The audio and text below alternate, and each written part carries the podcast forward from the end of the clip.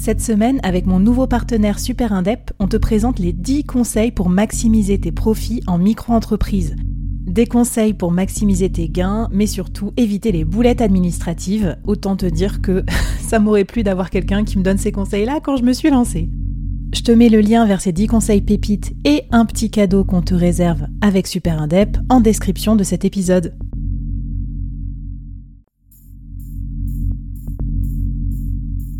À quoi ressemblerait ton business si tu pouvais être épaulé par les meilleurs experts? Avoir un board de rêve disponible 24 heures sur 24 pour t'aider, répondre à tes questions? Je suis Flavie Prévost et ce board, je l'ai créé pour toi dans ce podcast. Tu es dirigeant, entrepreneur, freelance ou tu vas bientôt te lancer? Ne reste pas tout seul dans ton coin. Inspire-toi des conseils des meilleurs chaque jour par ici, à mon micro. Et si tu l'oses, on te mettra au défi parce que nous, ce qu'on aime bien, c'est te faire progresser vite et bien. Alors bienvenue à toi, bienvenue dans ton board et bon épisode.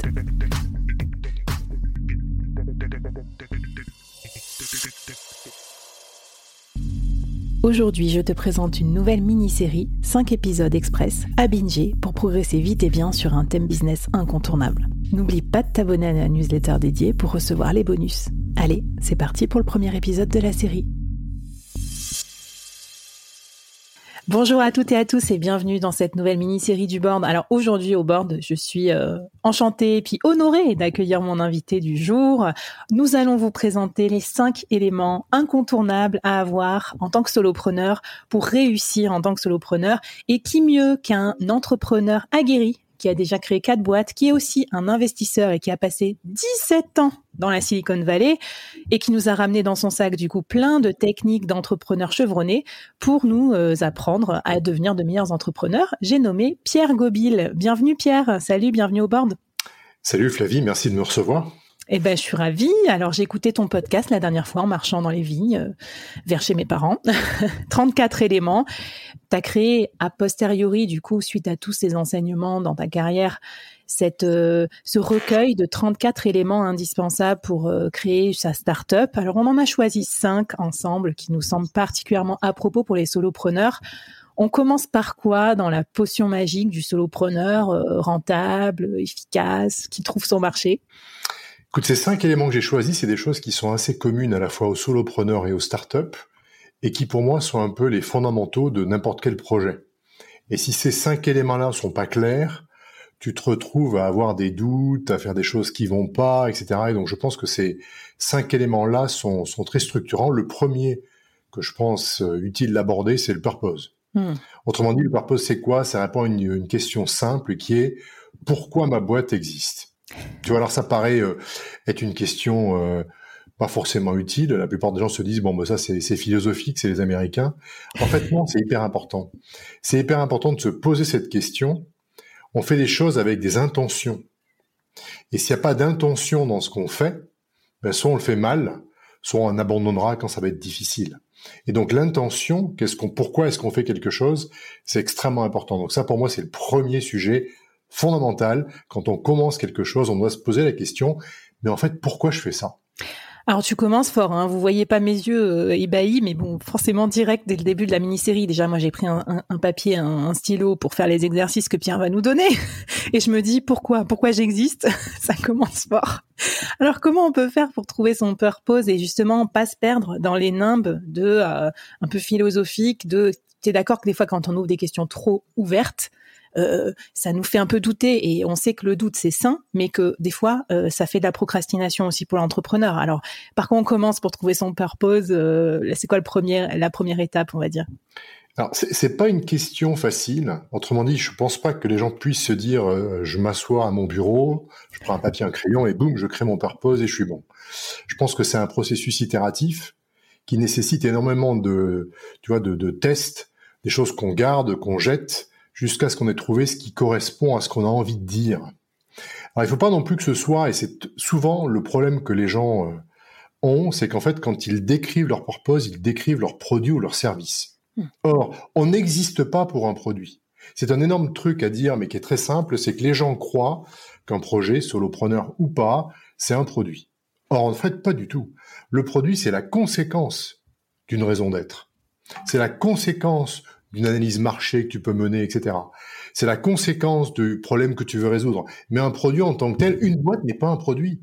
Tu vois, une boîte, c'est des gens avec une vision qui ont envie de changer le monde ou qui ont envie de quelque chose, de faire quelque chose pour eux.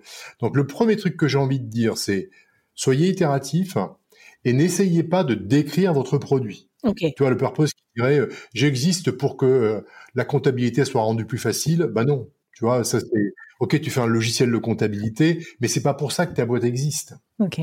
Donc c'est important de pas se positionner par rapport au produit.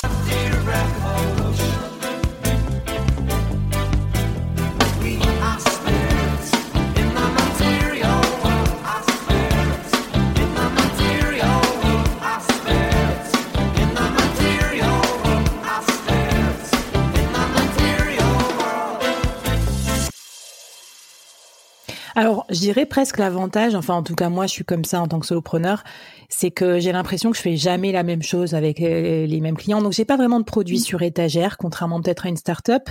Néanmoins, je trouve ça pas évident quand même de trouver mon ma raison d'être. Est-ce que tu as des exemples de solopreneurs? Peut-être toi finalement, parce qu'aujourd'hui maintenant tu es solopreneur en fait. Euh, c'est quoi ton purpose? Ben, Moi, moi j'ai beaucoup d'expérience euh, dans ce domaine-là, dans le domaine des startups. Et il y a une chose qui me fait euh, qui me fait lever le matin, c'est de me dire qu'avec cette expérience, je peux probablement aider des entrepreneurs à moins se planter. Et donc mon purpose, c'est de faire en sorte que les entrepreneurs ne se plantent pas pour les mauvaises raisons. Autrement dit, pour moi, les mauvaises raisons, c'est les, les, raisons qu'on a, enfin, les choses qu'on a appris de manière collective et qui peuvent servir à des gens et qui leur permettraient de faire énormément moins d'erreurs et d'aller beaucoup plus vite. Et donc mmh. mon purpose, c'est ça c'est d'éviter le plantage inutile. Ok. Bon, mais ça me semble être, un sain dispositif. On t'en remercie tous euh, derrière nos écouteurs. Euh, parfait. Alors, qu'est-ce qu'on peut faire comme euh, comme exercice du coup pour pour s'approprier, pour trouver notre purpose? Alors, la première question que j'ai envie de te poser, c'est pourquoi tu te lèves le matin? C'est une bonne question. Parce que si tu sais pas pourquoi tu te lèves le matin, autant rester au lit. C'est mieux. Donc ça, c'est une vraiment bonne première question qu'on doit se poser. La deuxième question que tu dois te poser, c'est finalement qu'est-ce que qu'est-ce que tu as envie de changer? Pourquoi tu fais ça? Hmm. Qu'est-ce que tu penses que tu peux apporter autour de toi qui fait que tu vas un peu changer la vie des gens en mieux? Parce que c'est pour ça que tu fais ce que tu fais. Tu ferais pas ce podcast si tu pensais que c'était totalement inutile et que tout le monde s'en foutait. Si tu fais, c'est que tu penses que ça peut un peu impacter la vie des gens, un peu les rendre meilleurs, un peu leur permettre d'aller plus vite. Enfin, il y a peut-être il y a plein de choses. Donc ça, c'est important, une question à se poser. Mais il y a trois trucs qu'il faut comprendre dans, dans, tout ça. C'est qu'en fait, euh, dans une entreprise, tu as trois choses importantes. Tu as la vision. La vision, c'est que devient le monde si tu réussis ce que tu fais. Mmh. Le monde, ça peut être euh, un monde local, enfin ton, ton environnement à toi. Mais qu'est-ce que tu changes? Parce que si tu fais quelque chose qui change rien, en fait, tu fais rien. Donc, qu'est-ce -ce que, comment le monde se transforme? Grâce à toi après, il y a la mission, c'est comment tu fais le truc.